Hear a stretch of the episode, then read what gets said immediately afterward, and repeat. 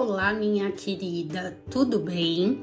Seja bem-vinda ao Seja Você a Mulher da Sua Vida. Aqui é a Cintia Mion, psicóloga, mentora e idealizadora do Seja Você a Mulher da Sua Vida. Quem me ouve aqui no podcast e me acompanha nas redes sociais sabe que eu falo muito sobre a importância do autoconhecimento para a nossa vida como um todo. Ele nos empodera e encoraja a realizar nossos sonhos. Para exemplificar o quanto tudo isso é transformador, neste episódio que abre as entrevistas de 2023, eu converso com a Ana Paula Pereira, técnica de enfermagem, que vai contar um pouco da sua história e de todos os seus aprendizados. Neste episódio, falaremos de autoestima, de autoaceitação e deste caminho cheio de descobertas que é o autoconhecimento. Vem com a gente, minha querida.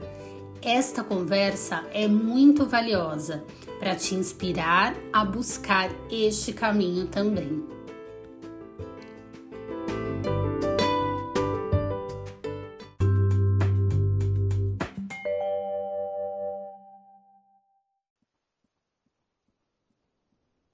Oi, Ana, tudo bem?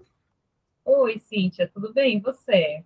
Tudo jóia. Que prazer ter você aqui. Ah, fico extremamente feliz também de finalmente podermos conversar um pouco mais fora do Instagram. Sempre muito bom acompanhar teu trabalho. Me sinto muito privilegiado, bem feliz de estar aqui contigo. Que bom, fico feliz também de poder finalmente conhecer cara a cara, né? É isso aí. Bom, eu queria que você falasse um pouquinho de você para as meninas te conhecerem. Claro, sou Ana Paula, tenho 36 anos, eu sou filha do Jair e da Tânia, moro em Florianópolis, Santa Catarina, essa cidade linda, maravilhosa. Também sou técnica de enfermagem há 11 anos, me identifico muito, sempre me identifiquei com cuidado, com atenção, com a área da saúde, né? Isso para mim me preenche bastante, mas eu tenho vida fora do meu local de trabalho, isso é o mais importante. Eu faço terapia, eu também amo ir na praia, curto comer meu açaizinho, cuido da minha alimentação, curto meu autocuidado, cuido bem do meu cabelo, eu faço outras coisas. Eu tenho uma vida fora da minha vida da, no trabalho. Também faço serviço voluntário, então isso realmente me ajuda bastante. E eu me classifico como uma pessoa muito alegre, gosto bastante de conversar, gosto de conhecer pessoas novas, gosto muito de passar tempo com a minha família, sair com as amigas cantar no karaokê, às vezes eu me arrisco. Mas como cantora, eu sou uma ótima técnica de enfermagem, então tá tudo certo. Somos duas. Legal. E, e tem um sorriso lindo. Obrigada. então vamos lá. Como é que você descobriu aí a enfermagem na sua vida, né? 11 anos como técnica. Então, eu descobri a enfermagem, na verdade, desde pequena, que quando a gente uhum. assina esses questionários de colégio, da época do questionário, Sim. e aí perguntavam qual era o meu maior sonho. Meu sonho sempre dizia que era ser feliz, mas eu não sabia, assim, direito o que era ser feliz. Para mim, ser feliz era estar no estado bom, alegre, porque eu sempre gostei muito disso. E aí eu percebia que quando as pessoas ficavam doentes, quando as pessoas se machucavam, elas não ficavam no seu estado pleno. Isso eu falo hoje com essas palavras de adulta, mas quando pequeno isso me incomodava muito, porque eu queria ver as pessoas bem também. Então, o desejo de trabalhar na enfermagem nasceu desse desejo de eu estar bem e as pessoas ao meu redor também. Eu sempre gostei muito de cuidar. Aí eu convivi com duas pessoas que eu amo muito, eles adoeceram e infelizmente vieram a falecer. E aí, quando eu vi os cuidados que as enfermeiras, as técnicas dispensavam para essas pessoas, que era minha avó e meu pai, que são duas pessoas que eu amo muito, isso me inspirou muito. Eu pensei assim, eu quero trabalhar com isso quando eu crescer. E aí, quando eu tive a oportunidade, eu quis fazer o curso de enfermagem. Que legal! Nossa, eu adoro ouvir essas histórias, assim, de, de juntar a carreira com o ideal de vida, né? Sim. Porque às vezes quem está de fora imagina assim, nossa, esse negócio é tão sonho, né? E, e, quem passa por um problema assim difícil de de gostar do que faz, né? Porque tem pessoas que sofrem mesmo com o trabalho, né? Sim. E, e aí, quando essas pessoas ouvem histórias assim de, de coisas boas, né? De história de, de gostar do que faz, de ideal de vida, elas acham que a gente está romantizando, mas existe. Sim, com certeza. A gente tem os nossos desafios. Mas, Sim. com certeza, a gente vê os resultados do nosso trabalho é algo realmente muito bom. Por mais que seja desafiador o dia a dia na área da saúde, agora a gente teve a pandemia do Covid, né? E nas redes sociais a enfermagem ela ficou muito evidente por conta disso. A gente até se protagonizou mais por, por causa do Covid mesmo, porque o pessoal percebeu o quanto é importante o cuidado e o quanto que a enfermagem está presente em todos os momentos da vida. Então, isso realmente é muito importante. Foi um momento muito difícil, muito desafiador para nós, mas extremamente importante para as pessoas enxergarem o que, que é a enfermagem. A enfermagem é um cuidado essencial. Sem ela, as pessoas não vivem. Com certeza é. Com certeza é. Só quem teve um parente hospitalizado ou quem esteve hospitalizado sabe a importância né, daquele anjinho ali né, para nos ajudar quando, quando a gente precisa. É isso aí. Bom, você falou que você faz terapia, né? E, e, um dos, dos temas aqui, né, do teu episódio é justamente esse, né? Há quanto tempo você faz terapia? Como é que foi, né, esse seu processo aí? Claro, você não precisa contar nada relacionado a, ao teu processo terapêutico, isso é sigiloso, mas como que tem sido aí essa experiência? Ah, fazer terapia é uma experiência maravilhosa. sempre gostei de terapias, eu já fiz tratamento com reflexoterapia também me ajudou bastante. E há uns três meses eu tenho feito psicoterapia com abordagem da terapia cognitiva comportamental. Eu sempre admirei muito, até por ser da área da saúde também, eu gosto muito de saúde mental, sempre admirei o trabalho das psicólogas, inclusive seu trabalho, admiro bastante.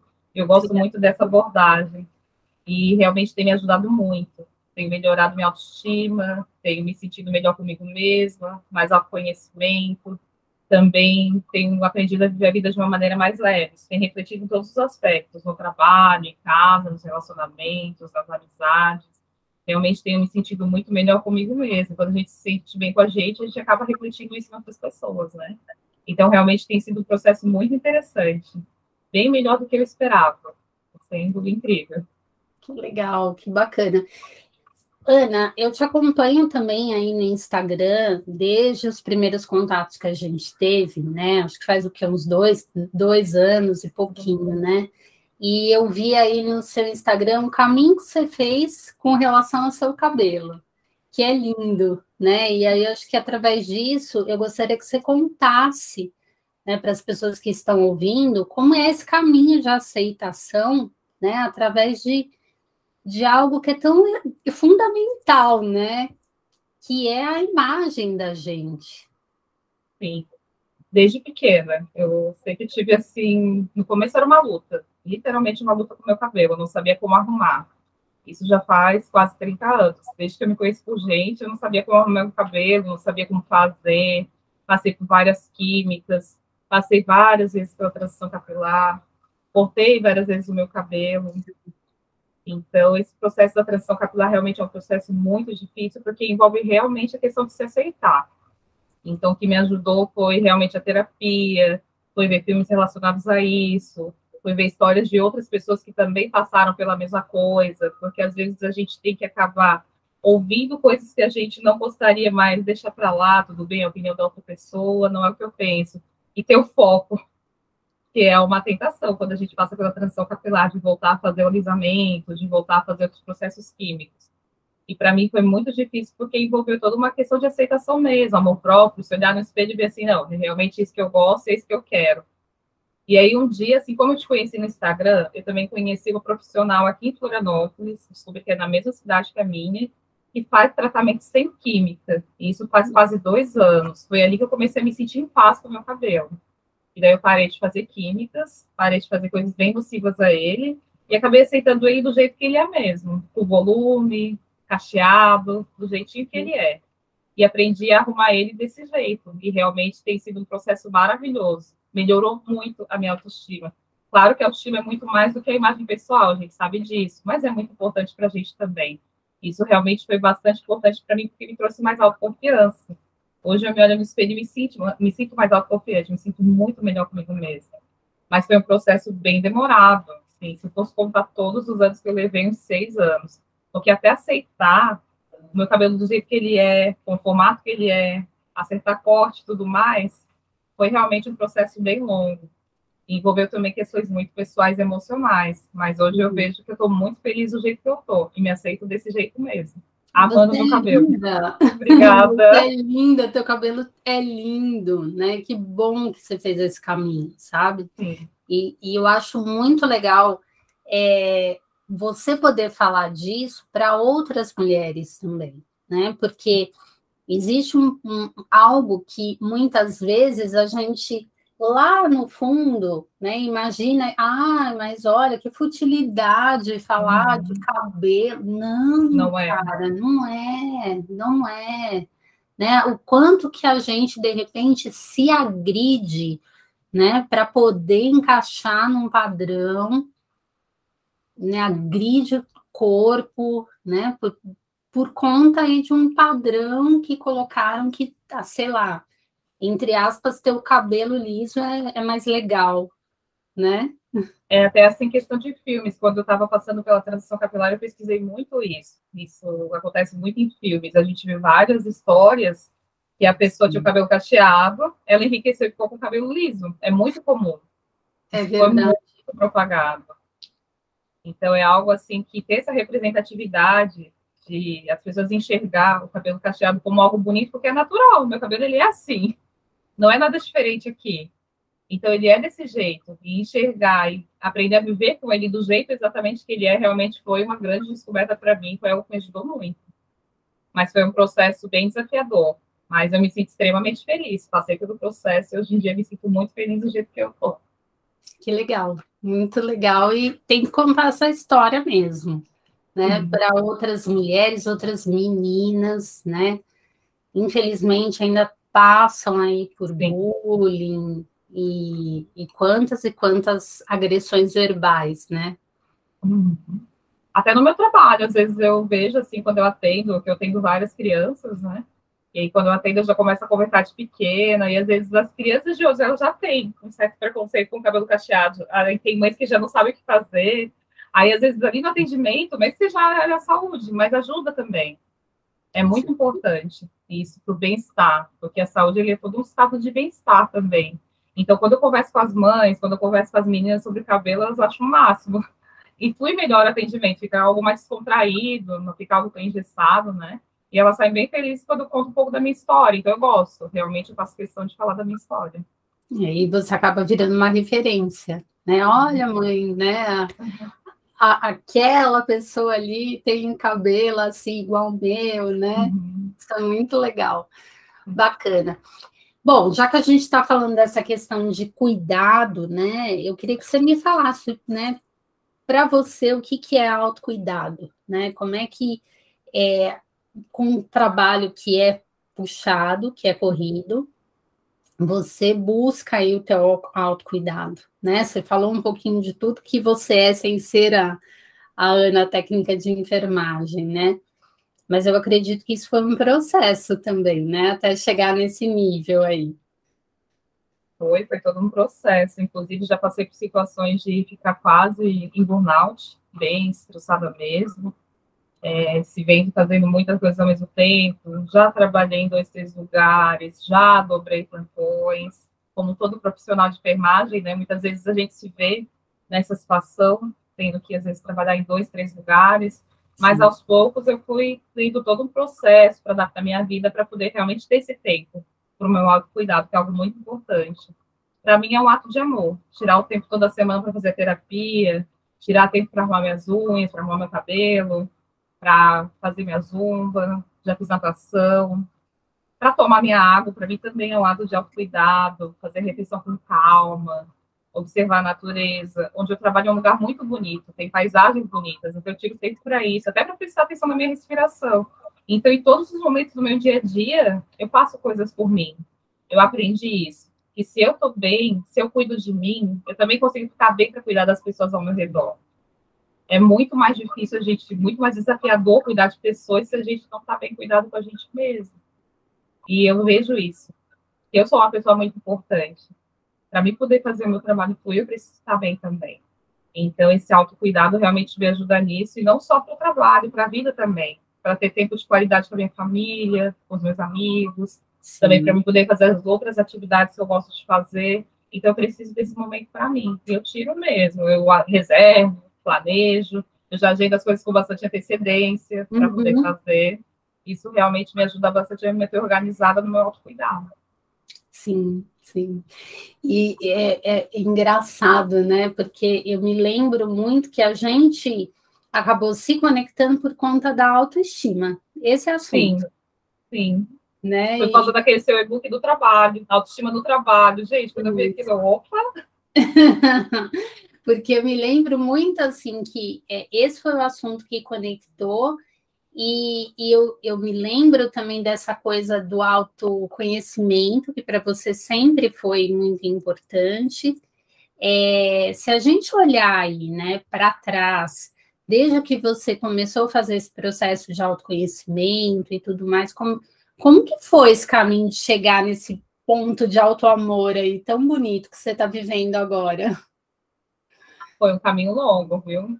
longo, uhum. desafiador, tive que lidar com várias situações, me conhecer melhor, aprender Sim. a me perceber, aprender a perceber minhas emoções, que era algo assim que muitas vezes eu deixava de lado, já vivi muito no automático, fazendo todas as coisas muito no automático, e isso realmente foi me adoecendo.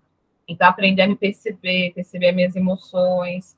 Escrever também me ajuda muito, eu sempre gostei de escrever, desde criança. Então, muitas vezes, nesse processo, eu escrevi, escrevi o que estava sentindo, escrevi o que estava acontecendo, eu já escrevi carta para mim, eu já vi que você faz essa recomendação no Instagram, né? Escrever uhum. uma carta para a gente mesmo e ler anos depois, né? Eu fiz isso. Outro dia eu li uma carta que eu escrevi para mim mesmo. Isso realmente me ajudou bastante e continua me ajudando, porque é um processo que a gente não para. A gente está sempre, como você fala, a vida é movimento, né? Uhum. A gente está sempre passando por mudanças. Então eu continuo nesse processo e pretendo continuar sempre que precisar. Com certeza, né? Não, não acaba nunca, não. né? é, já vejo aí, às vezes, muita gente me pergunta, né? Ah, mas quando que acaba? Terapia um dia acaba, mas o teu processo de autoconhecimento, não, né? Porque a gente muda o tempo inteiro, né? A vida muda, as coisas mudam. É, é lógico, quando você aprende determinadas formas de lidar com as dificuldades do dia a dia, eu falo muito da coisa da caixinha de ferramentas, né? Então, você ter uma caixinha de ferramentas para lidar com as dificuldades do dia a dia, os imprevistos e tudo mais. Quando você tem isso, tem coisas que vão acontecer e você vai saber lidar, né? Não necessariamente serão as mesmas coisas que você lidava na época que você fazia terapia, mas você vai resgatar os seus aprendizados. Mas é lógico, se precisar retornar, não tem problema nenhum, né? Então, essas coisas realmente são ilimitadas. Conhecimento é ilimitado e o autoconhecimento também. É verdade. É isso aí. Bom, nós estamos falando muito de padrão, de autoestima e de tudo mais, né? Então, eu queria que você, sei lá, Ana, desse uma, uma uma dica, uma mensagem para essas mulheres que é, tentam se encaixar num determinado padrão, né? A gente está vendo aí coisas. Ah, ah, tem que ser magro, tem que ser isso, tem que ser aquilo, e não é de hoje, né? Então, o que, que você fala, né, para essas mulheres aí que passam por isso ultimamente? Eu já passei por isso, então, eu falaria, com certeza, sei que você está passando, entendo o que você está sentindo, percebo que realmente é desafiador o que você está passando, mas olha para você com mais amor, é o que eu falo para mim também. Olha para você com mais amor, você é uma pessoa única, você tem uma história única, você pode escrever a sua história de uma maneira diferente de tudo que querem impor para você. Seja protagonista da sua vida, viva no seu ritmo, faça as coisas no seu tempo. Porque às vezes nessas imposições sociais, nessa questão de se encaixar, a gente acaba muitas vezes vivendo no tempo de outras pessoas e não no nosso tempo, fazendo as coisas do jeito de outras pessoas, não do jeito que a gente gostaria de fazer. Então, é eu sempre falo, são coisas que eu falo para mim também. Eu passei também por esse processo, é viver no meu ritmo, fazer as coisas no meu tempo. Uhum. Seja protagonista da sua história. Tenha mais amor por si. Se olhe com mais carinho, com mais compaixão, todo mundo erra, todo mundo acerta, mas é isso que torna a gente único, é isso que torna a gente vivo, é aprender, é se movimentar e estar disposto a mudar de ideia. Hoje a gente pensa de um jeito, amanhã pode pensar do outro, está tudo bem, podemos mudar de ideia. Somos seres pensantes e podemos mudar de ideia sempre que precisar, está tudo certo. Quanta sabedoria! Muito bacana isso. Eu pergunto isso para todas as, as queridas que vêm aqui falar comigo, né, no podcast. É, o que, que é para você ser a mulher da sua vida? Ah, com certeza. Vou até ler o que eu escrevi aqui. É escrever a minha história com os recursos que eu tenho, fazer o que posso dentro de minhas possibilidades, criar oportunidades, fazer a diferença, ter amor por mim, pela minha história, pelo que tenho para poder transmitir isso a outras pessoas. Então, quando a gente, às vezes a gente fala aquela pessoa da minha vida, e a gente ser a mulher da nossa própria vida é isso. É a gente se levar em consideração, pensar na gente, ter mais amor pela gente. Parece algo assim tão banal, mas não é. O amor próprio é algo realmente muito importante. E quando a gente consegue resgatar isso, realmente a vida começa a ter muito mais significado. E nosso relacionamento com outras pessoas melhora muito, muito mesmo. Verdade. Com certeza, acho que você resumiu bem, né?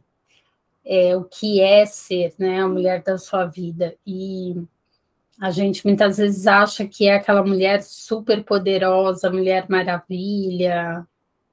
Tem alguns modelos mentais, né, algumas referências externas mas muitas vezes aquela mulher que começa a fazer as suas próprias escolhas, a defender as suas próprias escolhas, ela já é a mulher da vida dela, né? Ela vai buscar o que ela quer, ela luta, né, por, por aquilo que faz sentido para ela.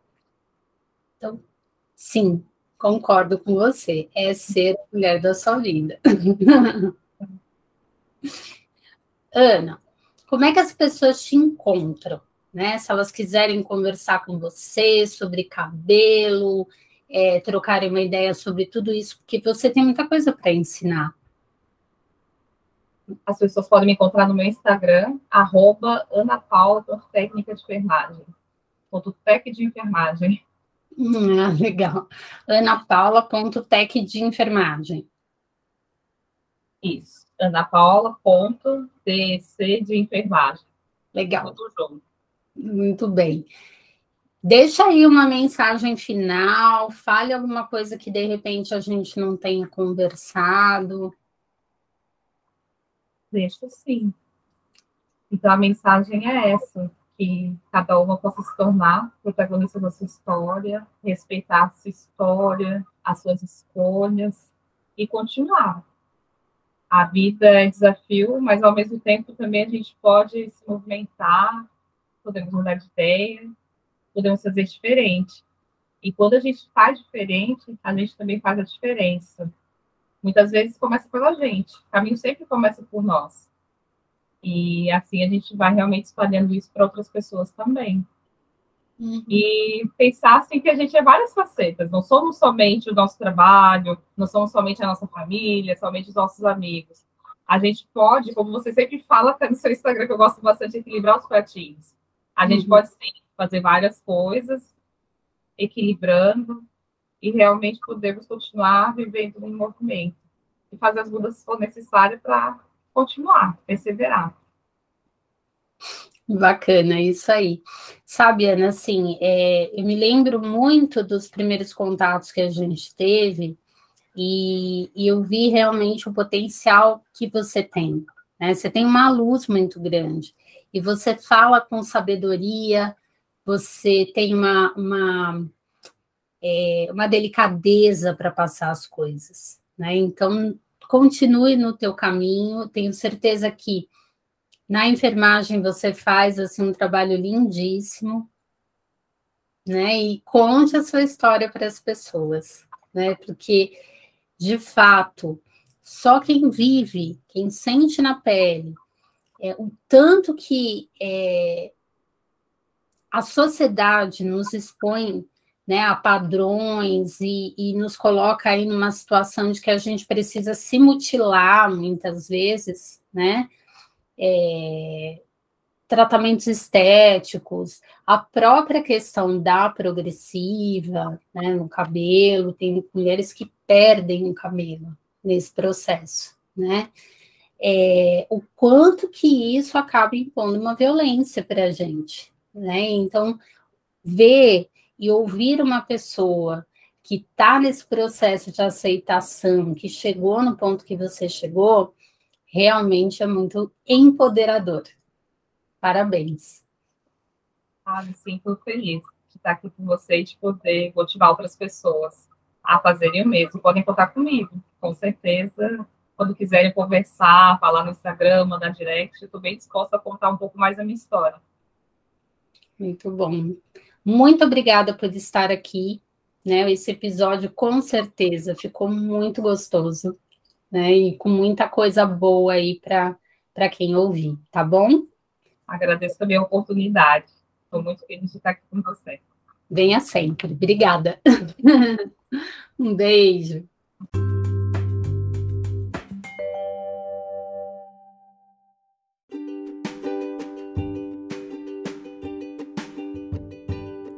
Eu espero, minha querida, que você tenha gostado deste episódio. Eu adorei fazê-lo e pode ter certeza de que ele foi feito com muito carinho. Vai lá no meu Instagram, arroba e me conta o que você achou. Ah, e se você curtiu, não esquece de enviar este episódio para suas amigas. Um beijo e até o próximo episódio.